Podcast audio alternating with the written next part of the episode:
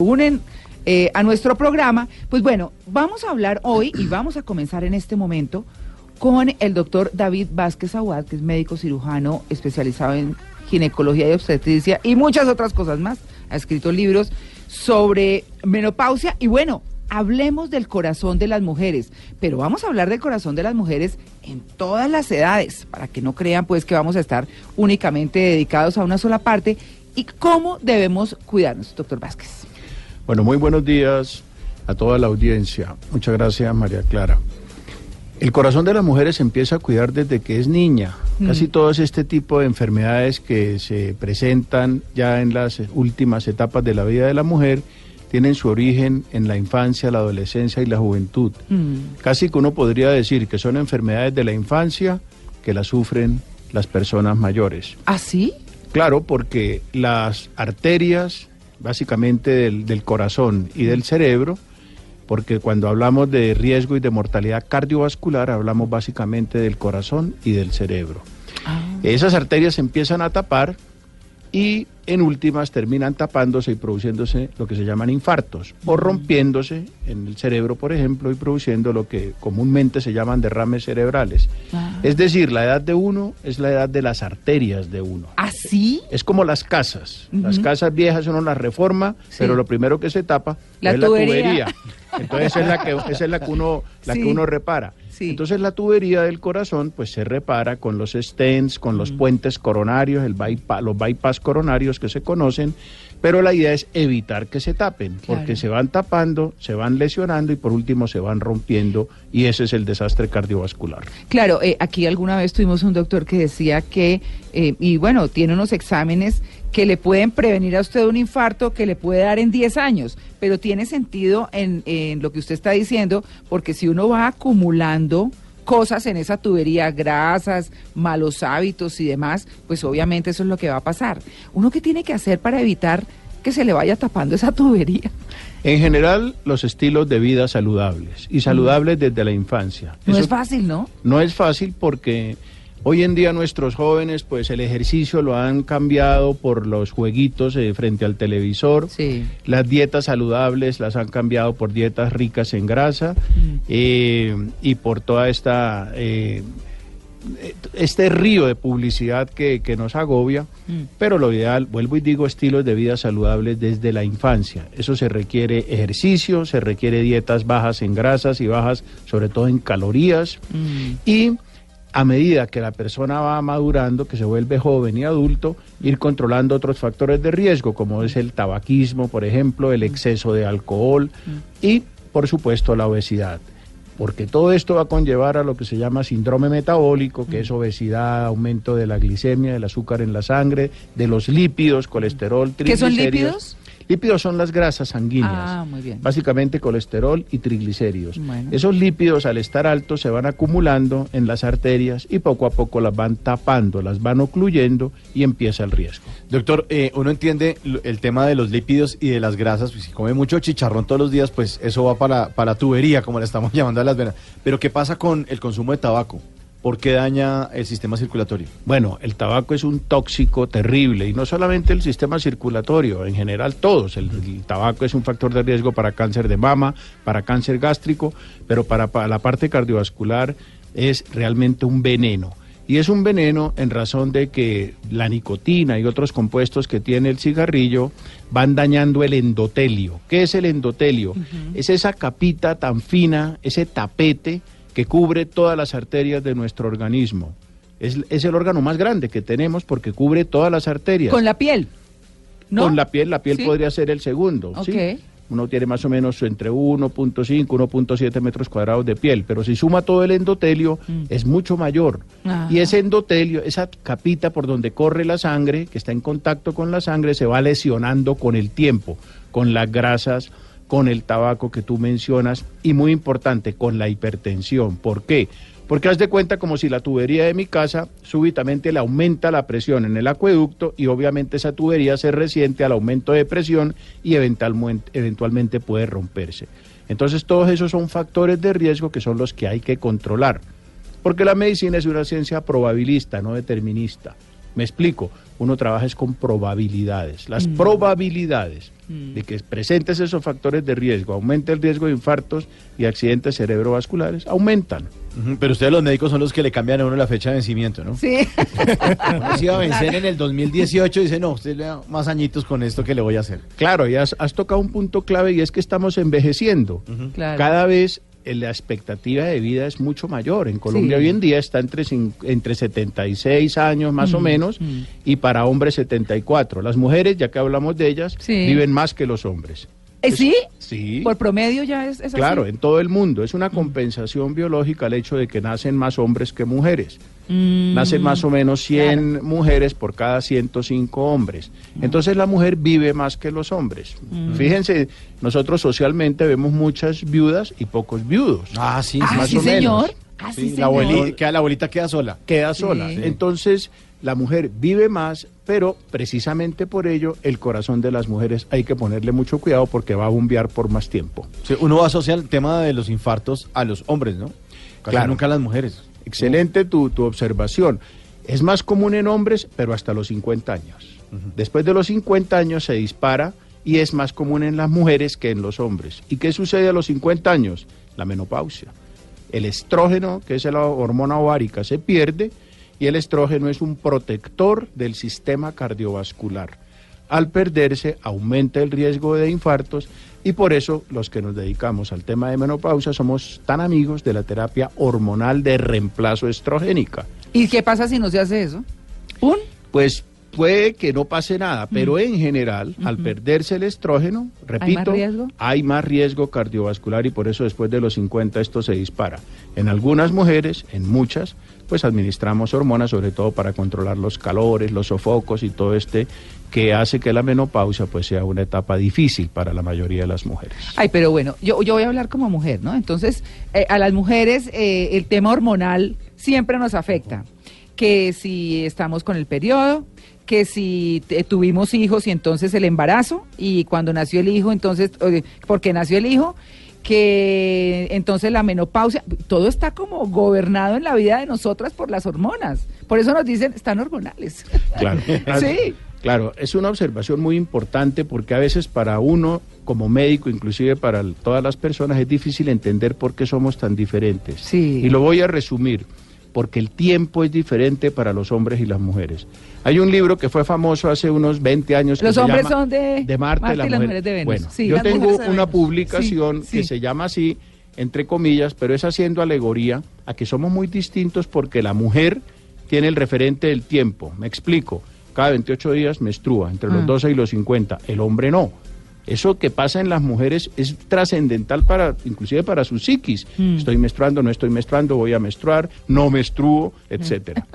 y la otra que tiene dos referentes muy claros. Uno se llama menarquia, 12 años. El otro se llama menopausia, 50 años. El hombre no, el hombre siempre es inmaduro. Entonces, ¡Ay, sí! Ah, Eso sí, es así. Eso lo explica todo. Y ahora sí ya aparecieron, esto estuvo fácil. aparecieron las llaves, ahora sí. Ya, ya. Claro, esos dos referentes son claves. La niña tiene claro cuando se vuelve mujer. Claro. La mujer tiene muy claro cuando se vuelve madura. El hombre ni lo uno ni, Ni lo lo otro. otro. No, fregados. Háganme un favor y graban esto y lo ponemos en una promoción. Sí, señor. En una promoción. Me parece buenísimo. Ni- Mírenme todos, hombres. Sí, los Eso hombres. sí. Ustedes son unos inmaduros. Eso sí. Somos unos niños. Somos niños. sí. Toca que nos Es cierto, consientan. sí. ¿Y Comprobado qué? científicamente. ¿Y qué, y qué, y qué? Y vamos, a, y vamos a hacer pataletas ya. Oigan, no, está buenísimo el tema. Entonces, eh, volviendo a un poco más serio, a todo esto hormonal, Sí. hace que nos marque en, un- en unos ciclos que nos van a llevar que anímicamente algunas cosas, a mm, mirar y a desarrollar nuestra vida de alguna manera. Claro. Uno podría ahí simplificarlo diciendo que la mujer vive entre la hormona y la neurona. Entonces, ¿esto qué quiere decir? Los cambios hormonales, algunas mujeres las afectan más que otras. Estoy hablando, por ejemplo, de la adolescencia, del embarazo, de la menopausia. A unas no, a otras sí.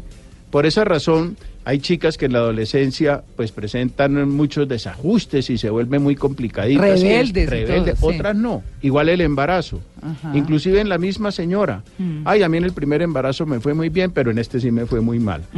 E igual es la menopausia. Al cesar la actividad ovárica, la mujer deja de ovular, deja de menstruar, se pierden los estrógenos. Dos de cada tres mujeres se ven afectadas por esto. Dos de cada tres. Dos de cada tres. En Colombia tenemos más o menos 5 millones de mujeres en periodo de transición, vale decir entrando a la menopausia o en la postmenopausia.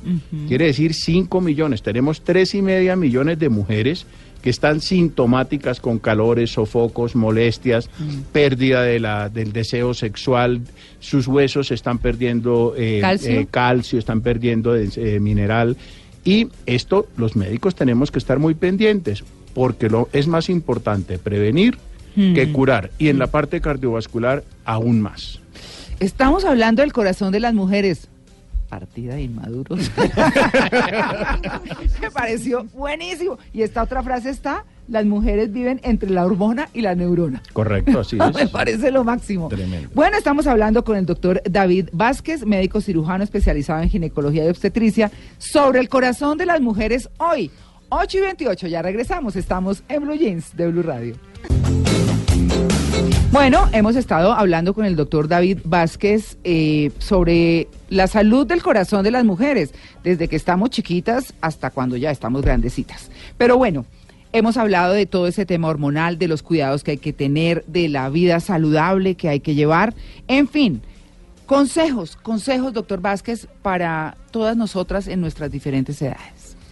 El primer consejo que yo daría, creo que lo voy a repetir, son cambiar los hábitos por estilos de vida saludables. Mm, Poca caloría, poca grasa, poca harina, poca dulce, mucha agua, una o dos copitas de vino rojo de vez en cuando hacen Sí. muy hacen muy bien. Eso es lo mío. Es, Claro, sí, pero solo dos copitas, ¿no? es tu parte femenina. sí. Eh, y el diagnóstico precoz de los problemas cardiovasculares. Eso quiere decir control de la tensión arterial, Así. control de la glicemia, o sea, el azúcar en la sangre, Sí. control de los lípidos, o sea, las grasas, colesterol, triglicéridos, evitar el tabaquismo, evitar el alcohol en exceso y consultar al médico porque la mayoría de las enfermedades cardiovasculares son silenciosas. Cuando se manifiestan muchas veces ya es con el mismo infarto o con un accidente cerebrovascular y en esos casos pues ya las, el pronóstico es mucho más complicado. Y siempre ir al médico aunque se sienta bien y eh, los controles, eh, digamos, usuales que se deben hacer de rutina para ir pesquisando todos estos eh, factores que he mencionado. ¿Y, y qué exámenes debiera hacerse unos rutinarios, doctor Vázquez, ahí?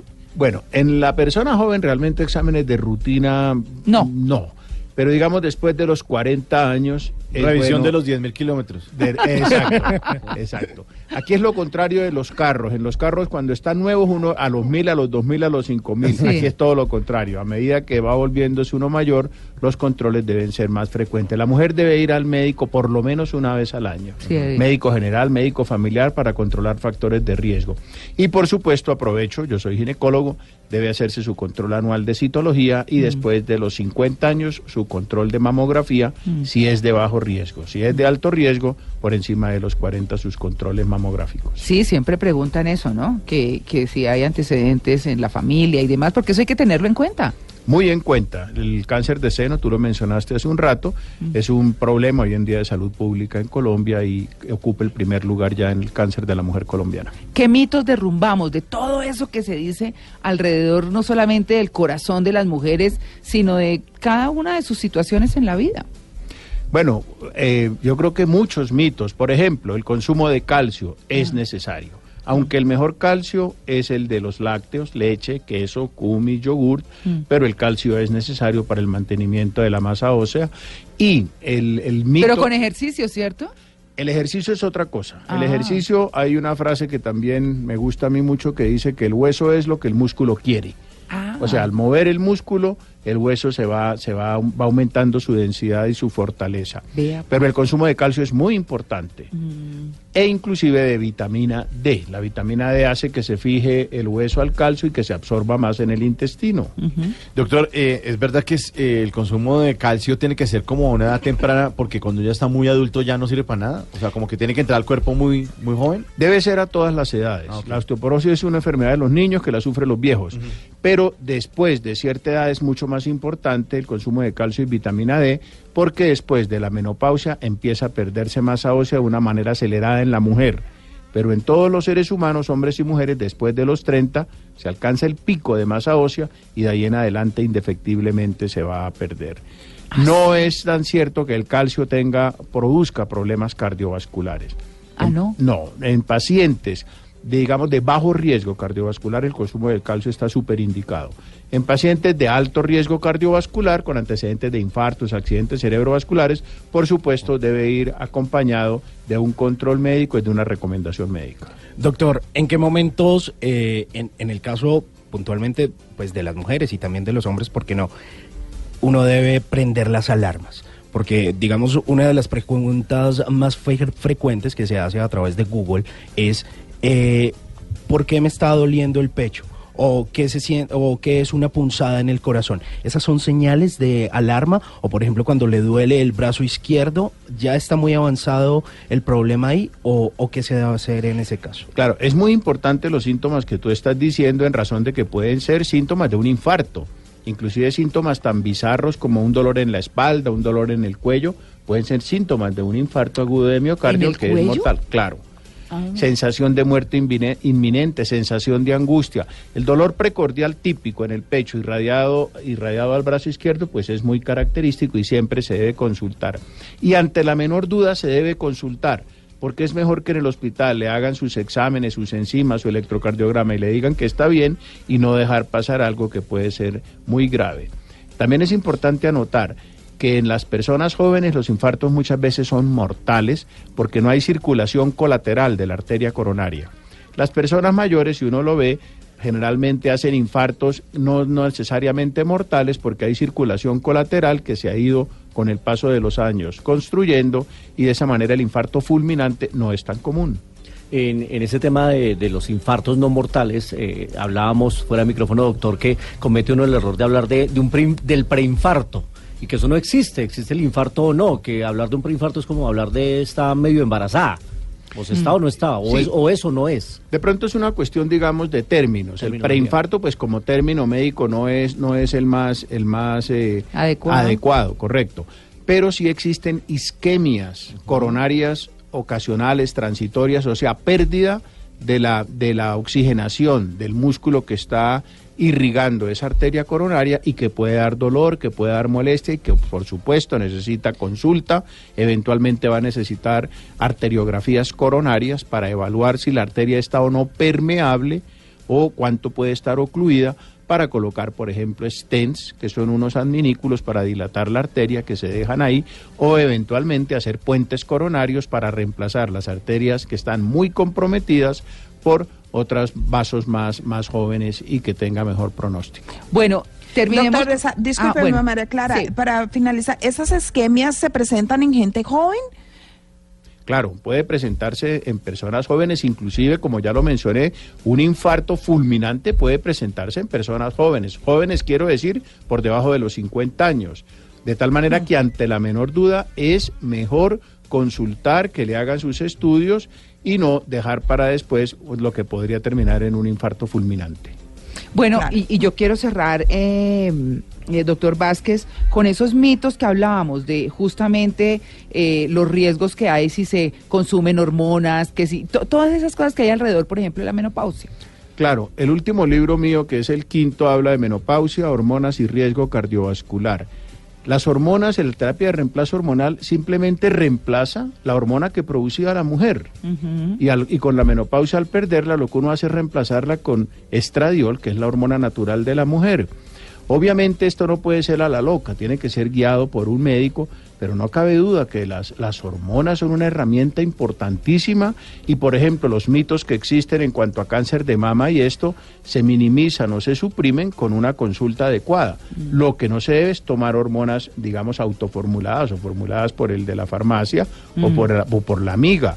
Pero si un médico que sabe del tema formula hormonas le está dando a la mujer una herramienta fundamental, no solo para mejorar su calidad de vida, sino para mejorar su pronóstico y reducir el riesgo cardiovascular y la osteoporosis. Quiero añadir que una de cada dos mujeres colombianas muere de un problema cardiovascular y una de cada tres tiene una fractura por osteoporosis a lo largo de su vida. Estamos ¿Una de hablando de, cosas tres? muy serias. Una de cada tres mujeres va a tener una fractura por fragilidad a lo largo de su vida. Estoy hablando de fracturas de cadera, de columna y de muñeca. Y una de cada dos va a tener una muerte cardiovascular, no solo en Colombia, sino también en los Estados Unidos y en otros países.